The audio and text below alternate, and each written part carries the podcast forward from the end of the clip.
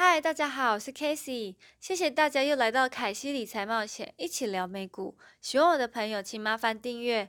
今天这一集是要做给凯西理财的朋友，因为上次更新黑口的影片，没想到重新更新完后留言不见了，好在有注意到他的留言，所以今天要做美股 I Rubber 希望九恩有看到，我们就赶快开始吧。今天要介绍美股 I Rubber，代号 IRBT。iRobot 是一家专门研究机器人的大公司。长期以来，他们都是跟美国国防部以及太空总署合作。例如，他们研发2004美伊战争中作战有功的机器人 Pegbot，训练有素的军人只要躲在军营或是坦克车里面，就可以操纵 Pegbot，像是进行地雷侦探呐与扫除等危险工作。iRobot 公司感到机器人对人类的帮助如此之大。却只能局限在服务政府，相当可惜。于是就有 Roomba 机器管家吸尘器诞生了。我觉得先要先了解这家公司产品前，我想带大家稍微了解一下这家公司的 CEO Colin Anger，也是公司的开创元老之一，拥有麻省理工学位，也曾在美国航空局实验室工作。对于 AI 机器人有他个人的热情和野心，希望能让机器人成为主流。并且让机器人可以在生活中更帮助人类。自二零零二年来推出了 Roomba 机器人吸尘器，iRobber 已经售出了超过三千万台机器人，并且成为全球领先的消费机器人公司。iRobber 如何赚钱？顾名思义，就是用机器人来赚钱。该公司拥有三条产线：机器人吸尘器 Roomba、机器人拖把 Brava、机器人割草机 Terra，还有学习机编码机器人。Roomba 是迄今为止最重要的产品，真空吸尘器占整个公司百分之九十的营收，而其 Terra 割草机因疫情可能延至二零二一年春季大规模行销。iRobber 在市场中目前的地位是位居龙头，当然这个市场还是有不少的竞争对手，所以销售的价格也开始慢慢是一个重点。二零一九年 iRobber 的市占率可以看北美市场占有率最高。约八十二 percent，在其他国家，中东、日本也都有六十 percent 的市占率。二零一八年，美国吸尘器市值的规模大概有九十二亿美元，预计从二零一九年到二零二五年，复合年增长率为九点一 percent。由于职业女性人口的增长和消费水准的变化，该市场正经历明显的成长。从 iRobber 公司提供的图表来看，吸尘器全球的市场价值调查。他统计了全世界超过两百美金的吸尘器市场，iRob 的市占率仍然是最高的，并且也估算这行的价值每年都在成长中。在高端的吸尘器市场，明显的看到图表上 iRob 占市场的一半以上，但是还是可以看见其他的竞争对手慢慢的在成长，所以公司的市占率有慢慢减少的状况。我们现在就来看一下 iRobber 公司总市值十七亿，目前 EPS 是一点五七，看来是很好，PE 四十点二零算是很高，但大部分科技股都不低。我们来看财报部分，由首运图表来看，从二零一六年到二零一九年，iRobber 的公司一直都在持续成长，从二零一九年有比较缓慢，但不至于到衰退，毛利率都维持在四十四点八 percent 左右，也是在平均水准之中。再来，我们来看它的 CAGR，也就是复合年均增长率，可以看到五年有十五点八三 percent，是很不错的成长率。再来看一下公司的资产负债表，我们可以借由公司的资产负债表来了解公司的稳定性。在二零一九年，我们可以看到总资产来到了九亿两千万左右。负债来到了两亿六千八百万左右，总资产大于负债的三点四二倍。可是看见公司目前比一般公司健康跟稳定。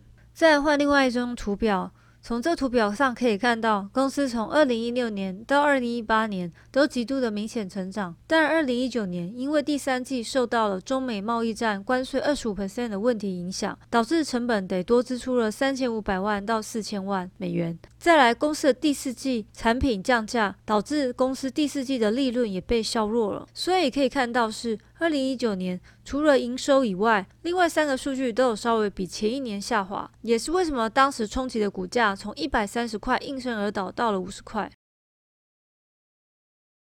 怎样来说都好，公司的营收都保持双位数的成长。接下来我也来看看它最新第一季公布的财报有什么重点呢？和我猜的差不多，不能作为公司这一季的指标参考，只能拿来了解公司在面对这种疫情下如何的应变。在之前我就有考虑到 iRubber 可以网络上购买，但面临这种经济回吸，人们还是会选择不要消费在这种非必需产品上。这也恰恰好反映他们第一季的营收和盈利都下降了，营收掉了大约两成，比起上一季。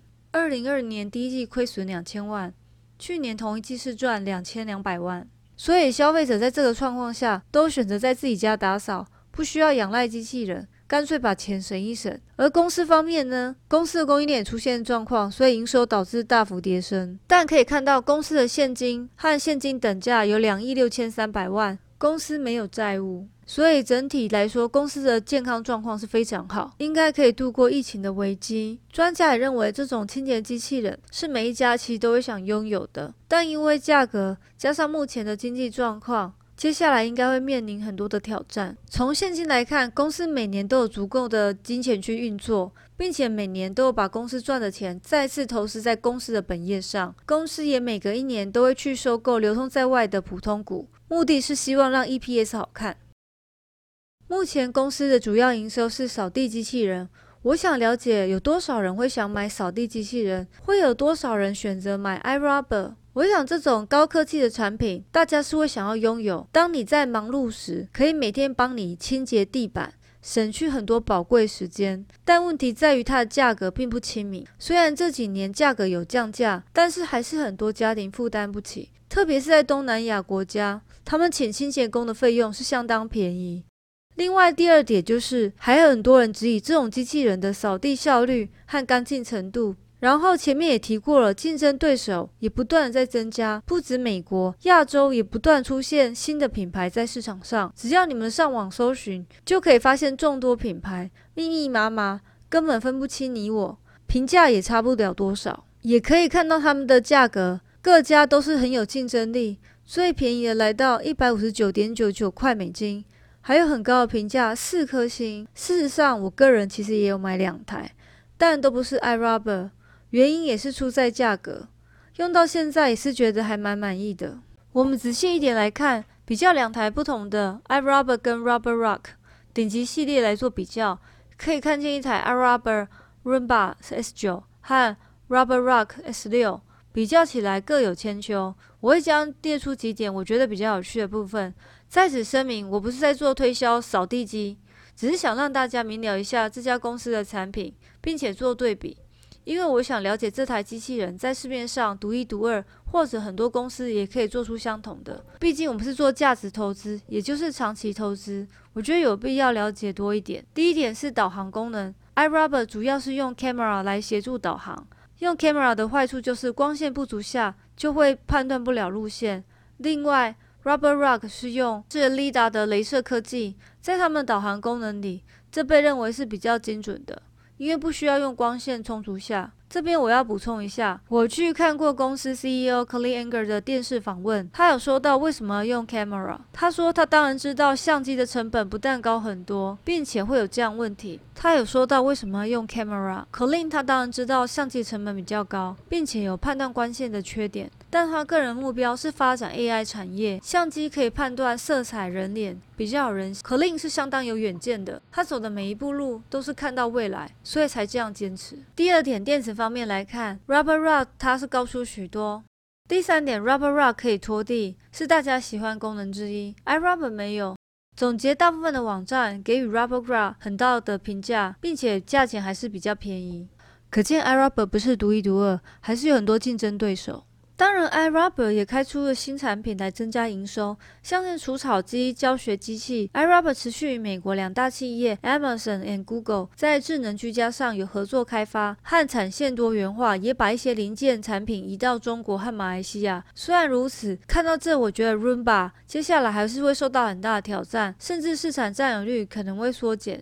就要看它的新研发的产品和智能开发，这将会定义公司的未来。至于会有多成功，暂时还没有看见。当然，这些新的机器人也不代表别家公司无法做出，可能只是需要时间。公司的 CEO Colin 最终会想做出有灵魂的机器人，也想把公司未来带向人工智慧，不是一对冷冰冰的机器人，而是伙伴关系。就要看公司是否有突破性的创新。如果能一直维持龙头地位和不断的创新，也许在长期来看会是一家更有价值的公司，而我们的生活也会持续的改变。